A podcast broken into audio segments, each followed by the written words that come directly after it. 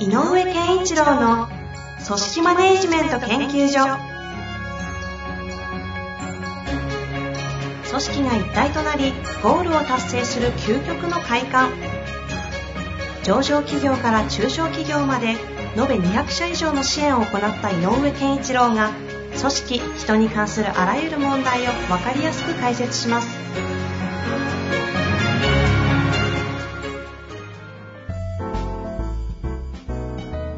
こんにちは、遠藤和樹です。井上健一郎の組織マネジメント研究所。井上先生、よろしくお願いいたします。よろしくお願いします。さあ、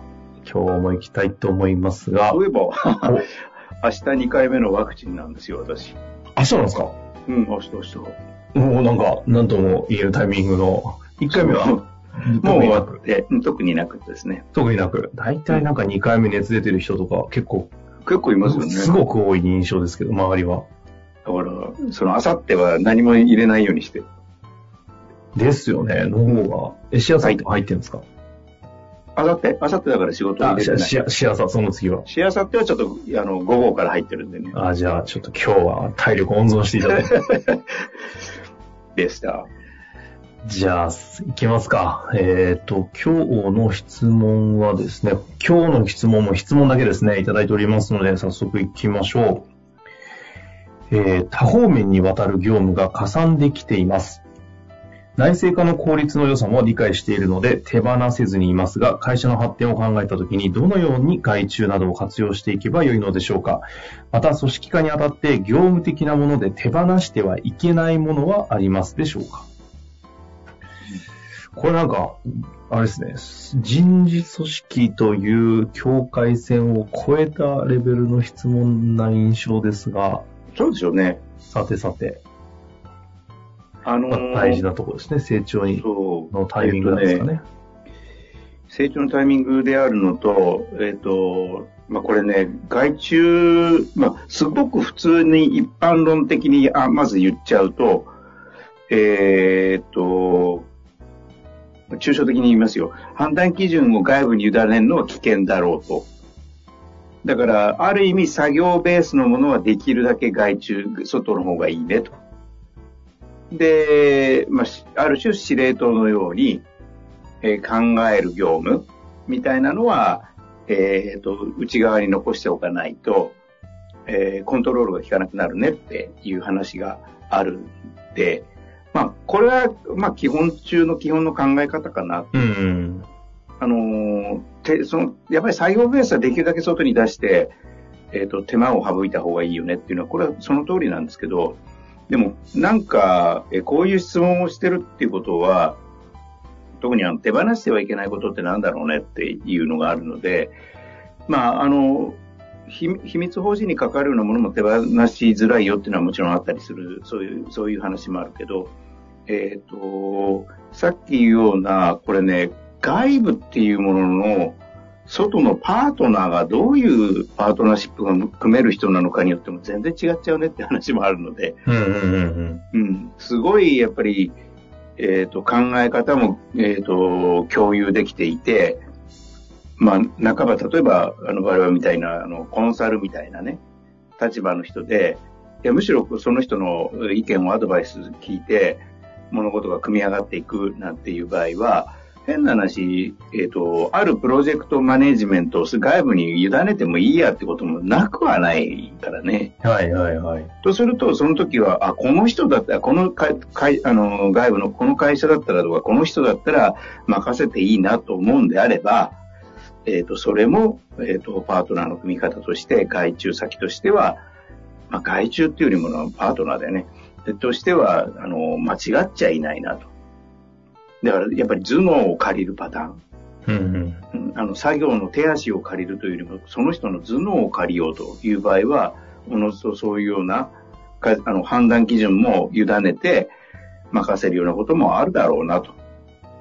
は思いますね。なるほどね。頭脳。まあでも頭脳って、要は、その、専門だったり、技術的な、技術職だったり、その能力的なニュアンスのところですよね。そこって全部社内に持てるよりも逆に能力高い人って個人でやってるじゃないですか。はいはい。なので、なんか今の話は、そう、そう、そりゃそうですよね、というか、スペシャリストほど外にいるんで、なんかそういう方には、きっちりとお支払いをして対価を、その上であの支援してもらうっていうのはなんか普通ですよね。だから、で、そっちから考えるとね、今、江野さんが意味軸も言ってくれたけど、僕はもう、えっ、ー、と、それこそ、ね、あの、工場の思ってない、えっ、ー、と、製品販売会社とかっていうのはもうあるわけでね。だから、要するにこう、ココアがなんで、それは、あの、えっと、外に出しちゃいけないっていう技術的なとか特許とかそういうものはちょっと置いといて、通常の、あの、えっと、企画だとかそういうものであれば、どんどんどんどん外部を使ってやっていくこともいいと思うし、で、あの、いろんな事業をこう、プラスしていくときにも、そういう外の優秀なブレーンの人と先にまたいたりするので、あの、なんかこう、これなんていうの、ななんていうの、このアメーバじゃない、こうなんかだんだんだんだんだんだんこう、こう伸びていく感じ。増殖していくような。そうシ、シナプスが結ばれるみたいな感じで、えっ、ー、と、いればいいのかなと。ただ、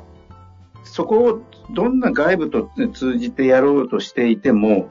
事業展開は中心は自分たちだとあるとしたら、まさに自分たちの社名をつけて世の中に送り出すものであるとしたら、やっぱ哲学だけは譲っちゃダメだよね。ああ。うん。私たちは何者で何をしようとしてるはいはい。何をしようとしてるかっていうね。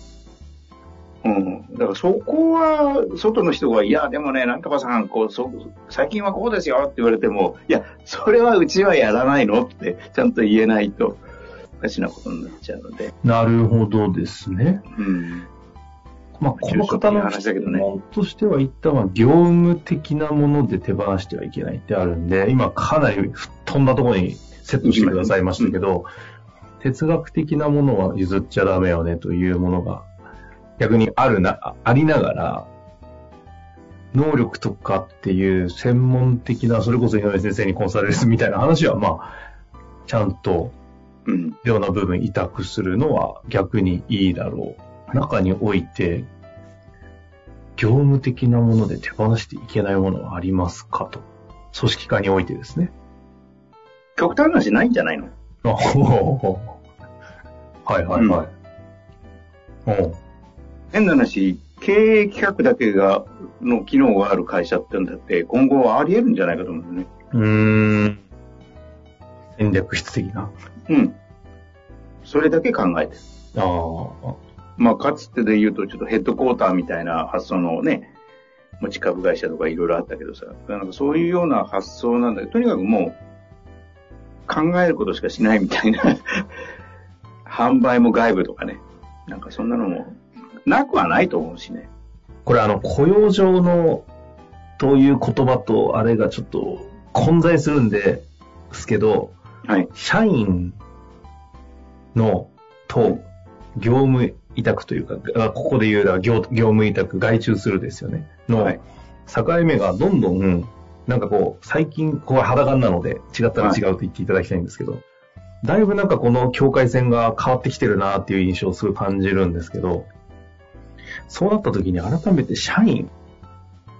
っていうとこと、この外注というんですかね、の境目、なんか境目研究家に聞きようって話ですけど。まあでもね、あのー、なくなってきてるんだと思うよ。うん、だから、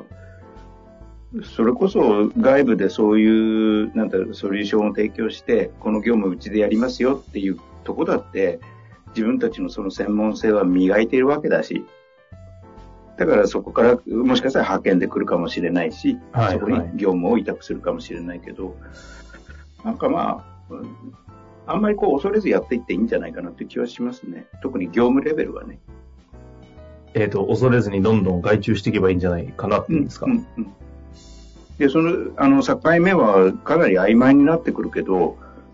えっ、と、正社員とパートとの差っていうようなことで、内側で雇用の契約を結ぶ人たちとの関係の中で言うと、その雇用契約にある人たちの中の、えっ、ー、と、なんていうのかな、えー、差のなさ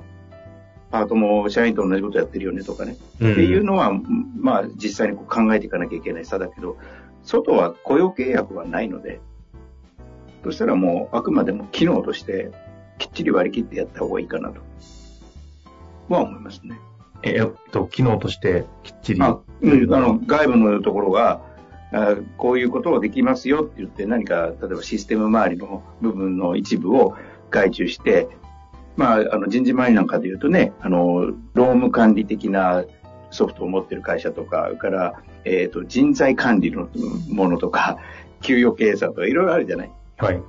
で、彼らもあの連携し始めてるからね。例えば、一つの例で言うと。つまり、外、外は外で連携して、一つのこう、えっ、ー、と、パッケージみたいにしてきたりしてるっていうことで言えば、まあ、そういうところを活用した方が、自社に、えっ、ー、と、重たく、えっ、ー、と、何かを持つとか、ハードを持つとか、人をその分揃えるとか、っていうのことを最初のうちしなくてもいいんじゃないかなと思うし、うん、うん、今のうち、最初のうちしなければ、将来的にもむしろしないで進むかもしれないよね。という話を全て総括した上で、改めて最後に質問に戻って、ええ、業務的なもので手放していけないものはありますか？業務ね。業務的なもので手放しちゃいけないものは、うん、なんだろう。今ちょっと思いつかないですけどね。いや、ないんじゃないの？さすがに哲学はね、業務、業務じゃないし。えー、やっぱないっていうのが答えなんですかね、今のところ、ここは。うん。だから、あの、えっと、外に出せば出すほど、うん、えっと、物事が部品で動いてる、部分、部分が勝手にいろんなところで動いてるっていうことが起こるので、そう、トータルをまとめるっていう機能は外には出せないよね。うん。うん。つまり、うん。A 社さんでこれがいつまでに終わりますと。B 社さんにはこれがいつまでに終わりますと。とすると、えっ、ー、と、A 社と B 社が関わってるこのプロジェクトは、えー、9月までは、あの、外に出せませんね、みたいなことってのは起こるわけ。あ、だからコ、コーディネートする部分とか、なんだ、ディレクションするとか、うん、とか、やっぱりどこでリスクが起きてるかとか、リスク管理は必要だろうね。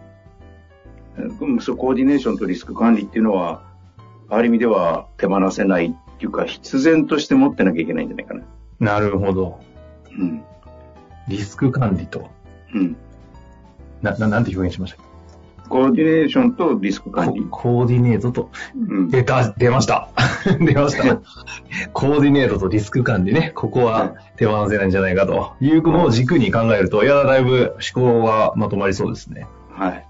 まあ、ということで、しっかりとカチッとしたところに抽象度をセットしていただきましたので、ぜひ活用していただいて、また何かありましたら、はい。ご質問お待ちしております。ということで、井上先生、ありがとうございました。ありがとうございました。